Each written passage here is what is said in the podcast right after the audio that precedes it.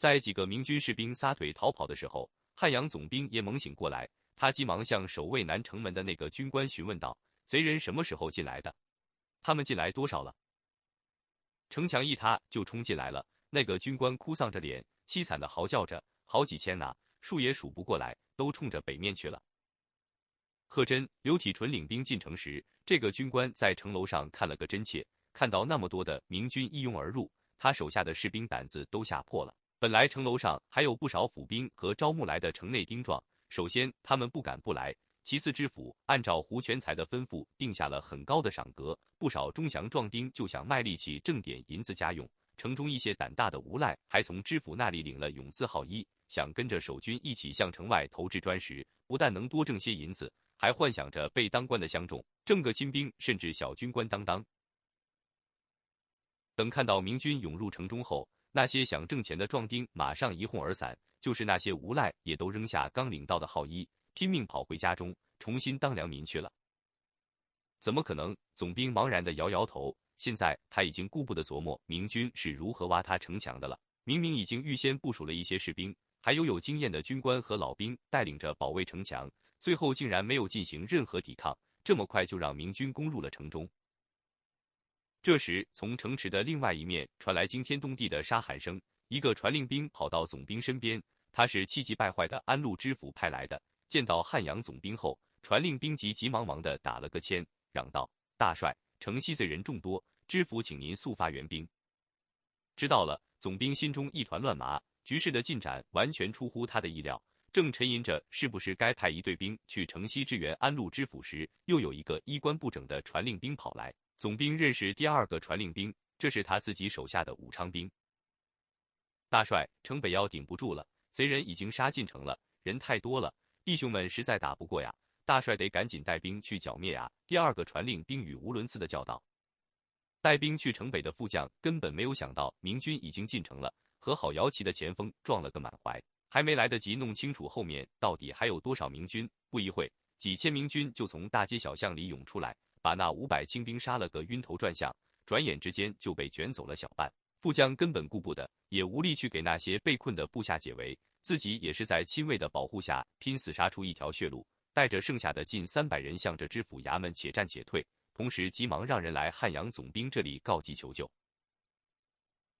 先去夺回缺口。总兵听完报告，决定暂时谁也不去救，他要登上南城城楼看一看周围形势究竟怎么回事，然后才能做决定。不管是试图消灭城内明军，还是堵住缺口继续坚守，把城南被明军打开的缺口堵上，都是不会有错的。略一思考，汉阳总兵没有动用亲兵营，而是派一队陆营向豁口发起首轮进攻。现在局面一片混乱，亲兵营是总兵手中最有力的部队，他不敢轻易把亲兵营投入某处。好多的清兵啊！城墙上的视野虽然不如城楼上开阔，但邓明也能看到聚集在南城楼下的清兵至少上千。刘体纯之前关于城内只有千多披甲兵的判断，显然是大错特错。那面将旗好像各是两丈旗，赵天霸一脸严肃，指着汉阳总兵的旗帜说道：“这城里有一个总兵。”邓明环顾周围一圈，对木坛说道：“马上去找刘将军，让他赶快带兵赶回来。”木坛领命而去。邓明和卫士们继续向南城楼张望，看到那里的清军调整了一番阵型，很快有一队数百人的人马向他们这个方向移动过来。他们是想夺回这个豁口吗？邓明想起以前奎东将领和自己说过的城池攻防战，这种豁口极其重要。如果丢失，不但前功尽弃，而且进城的部队也可能被切断退路，而被全歼在城内。不过这次出兵以来，从没有遇到过清军的有力抵抗，每次留在豁口上的驻兵都很轻松。上次在宜城时，刘体纯、郝瑶旗他们就认为对付城内那么少的敌军，根本没有必要留下重兵守卫豁口，所以没有派真兵把守。事后也证明他们判断准确。确实没有那个必要。前些天从俘虏口中得知安陆府城空虚后，明军众将觉得此番攻城难度甚至还会在宜城之下。事先制定行动计划的时候，根本就没有人认为清军有力量反击豁口。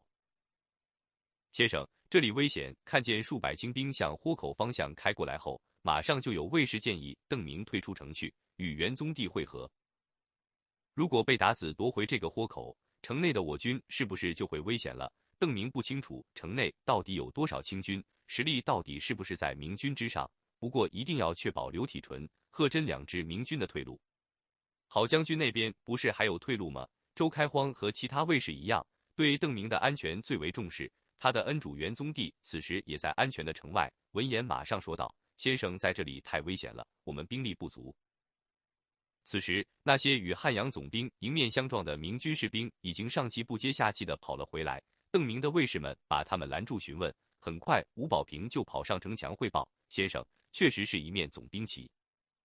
一个总兵大概手边有几千人马，而且会有一个装备、训练、士气都相当可观的亲兵营。这个亲兵营的人数一般会在六百左右，个别的将领甚至能有一千人的亲兵营。而豁口附近除了邓明的卫队。”只有上百个明军战兵，再加上二百多没有盔甲的府兵。看来城内至少有一个总兵，达子的总兵力还不清楚。我们不能放弃豁口，把大军失陷在城内。部下再次劝邓明出城时，他依旧摇头拒绝。虽然达子的人不少，但是豁口并不大，我们有上百人，足以坚守一段时间。刘将军很快就会得到侦报，我们宁可冒这个险。再也不听卫士们的劝说。邓明大步跨到豁口旁，伸手取过竖在墙垛上的红旗，举着它沿着墙向东走了一段，然后把它重重地插下，一只手用力的扶住，对卫士们说道：“我就在这里举着大旗，直到刘将军他们回来。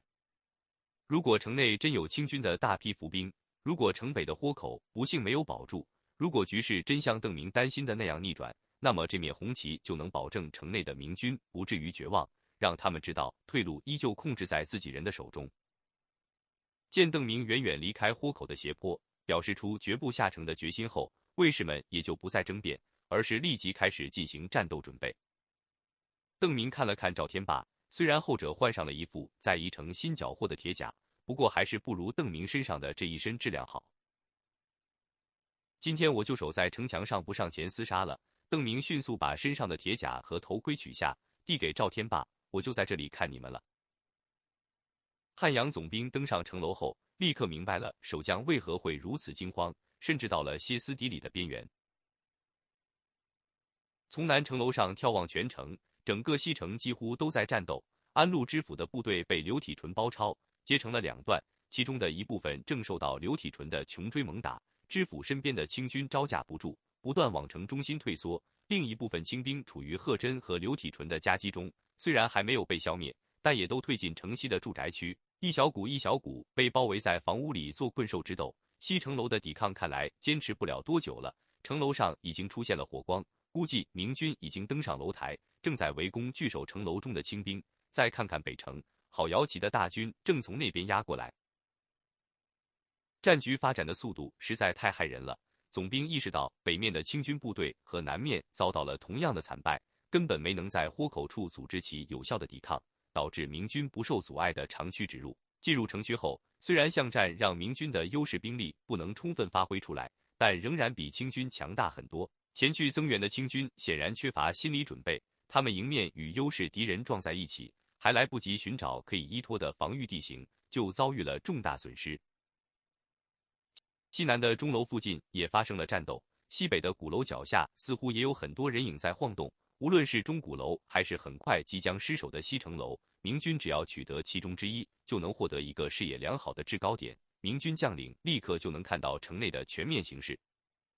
城门都被堵死了，总兵意识到当务之急不是增援其他守军继续守城，而是如何设法突围了。明军进展太快，已经无法阻止，钟祥陷落成为定局。若是在正常情况下，总兵还可以选择一个城门据守，尽可能让军队有秩序的撤离城市。只要控制一个城楼，就可以发现敌兵包抄的企图和兵力。将领只要自己足够镇静，就能很好的把握撤退时机，把尽可能多的兵力拯救出来。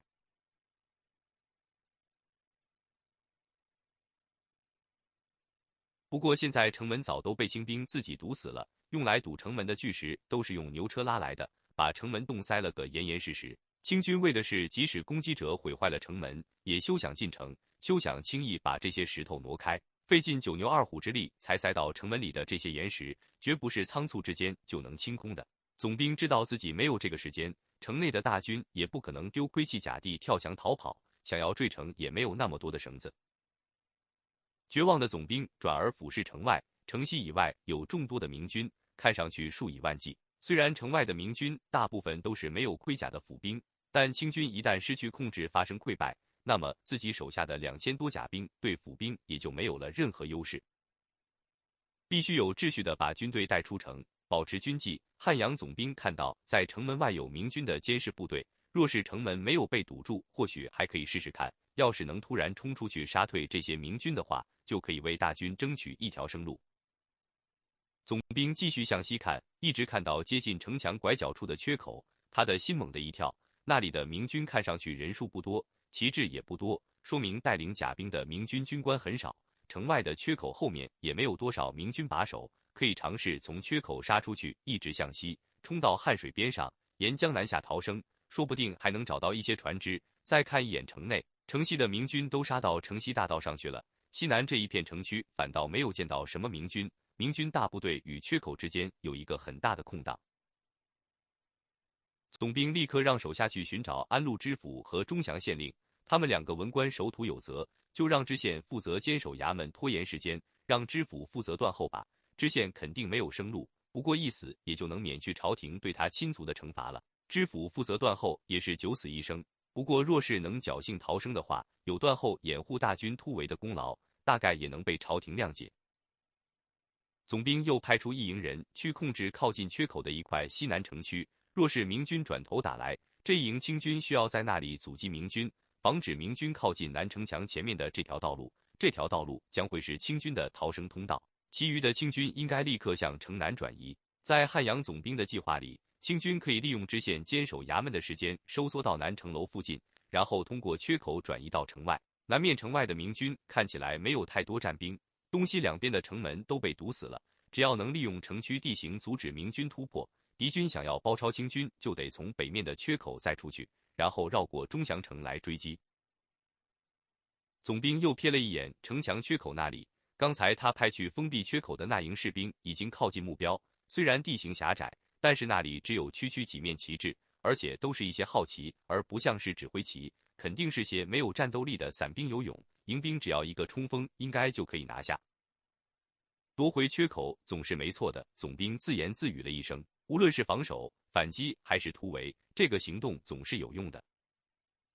看到大队清军向这里走来，缺口周围的明军顿时发生了恐慌。大多数府兵身边只带着绳子和木棍，这在清兵的披甲兵面前与赤手空拳没有什么区别。这些恐慌的士兵抬头四顾，看到自封江南提督的那个神秘宗室牢牢握着一面红旗站在城墙上，他已经换上了赵天霸的盔甲。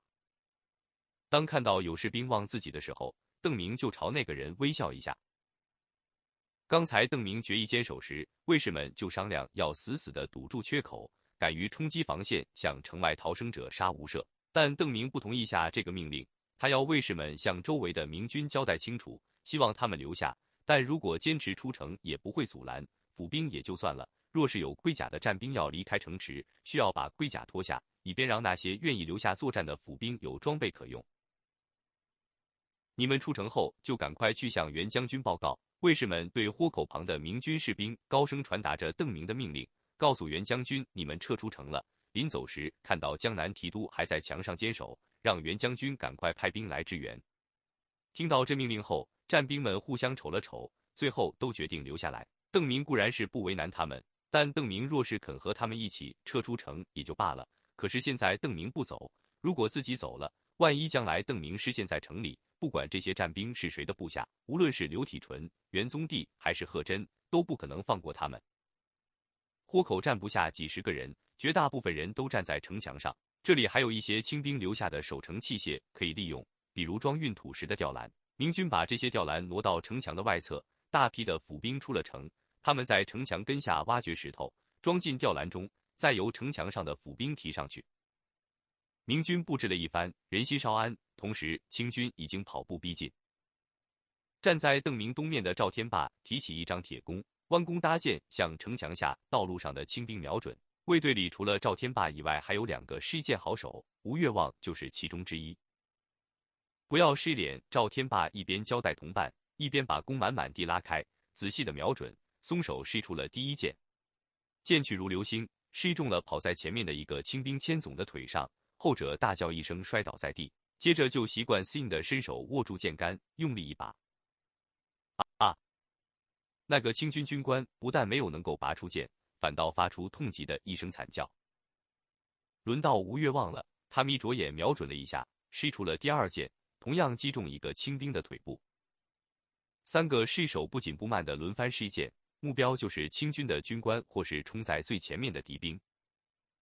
真是好剑！赵天霸又从剑壶里摸出了一支铁骨狼牙剑，在心里暗暗称赞道：“以往施剑的时候，务求命中要害，因为普通弓箭造成的伤害有限，若不命中要害，就不能让人失去战斗力。但这种狼牙剑却是完全不同。”其他弓箭有时还能被悍勇的人忍着一时的疼痛猛地拔出，但这种铁剑的箭头上有几排倒刺，深入人体后，这些铁刺就像狼牙一样，紧紧地咬住了肌肉和伤口周围的血管，组织纠缠在了一起，根本拔不出来。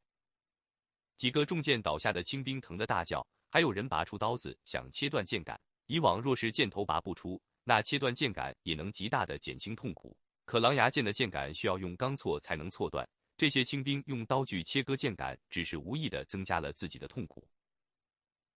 很快，这些清兵就终止了这种徒劳的尝试。长长的剑杆留在人体外，任何轻微的风吹草动都会让他们晃动，而任何轻微的晃动都会搅动伤口，让负伤者发出难以忍受的惨叫声。发现三个明军失手后，清军也派出弓箭手还击，不过他们没有强夺的掩护，很快就有数人被居高临下的赵天霸等人命中。明军没有向任何敌人的面部攻击，因此直到现在仍没有清军毙命。不过被明军铁剑命中的人都彻底的失去战斗力，他们持续不断的痛苦声也在折磨着身边的同伴。刚才清军有一剑击中了吴越望的上臂，不过并没能穿透他身上的铁甲，毫发无损的吴越望立刻予以还击，一剑射穿了对方的肩甲。铁剑沉重的剑身和刚性的剑杆让他的穿甲能力大大超过普通的羽箭。更接近弩箭，弓箭手身上的轻甲对他的防御效果并不强，尤其是在这种距离上。被命中的清兵弓箭手丢下武器，靠着背后的墙壁坐在地上直抽凉气。他用双手握着肩膀上还在颤动的箭杆，竭力想制止他的抖动，转眼间就疼得头晕眼花，偏偏还没有任何办法减轻这种痛苦。明军弓箭手虽然不多，但是他们施过来的箭大大减缓了清军的前进速度。现在这些清兵已经不敢在城墙边的开阔道路上疾行，而是躲在路边的房屋后，弯着腰向前摸去。就连领着这一迎兵的游击，都躲在了远处一幢民房的墙后面，小心地露出半个身子，观察着城墙上的动静。这个游击已经认出了对方使用的铁剑。据他所知，这种武器多半是炫耀装备，因为太贵了，比弩箭还贵。本来羽箭就不便宜。用这种比羽箭还要昂贵许多倍的精致武器去攻击小兵，那就是一箭能失死十个都赔本。因此，一般也就是亲王级别人物的近卫会带上那么一壶狼牙剑，用以炫耀主君的身份，不会真有人拿它当做制式武器。但现在对方就是在用这种武器攻击小兵，看到那些士兵痛不欲生的模样，游击自己也是胆战心惊。明军始终不向致命部位施击，要是挨上一箭。那真是求生不得，求死不能了。游击看到自己的弓箭手没有取得任何战绩，大部分箭矢都被墙垛和城墙挡开，但就是没有强躲，多半也奈何不了明军弓箭手身上的那一身炫目铁甲。游击向挺立在墙上的红旗瞥了一眼，暗道：那旗下到底是什么人？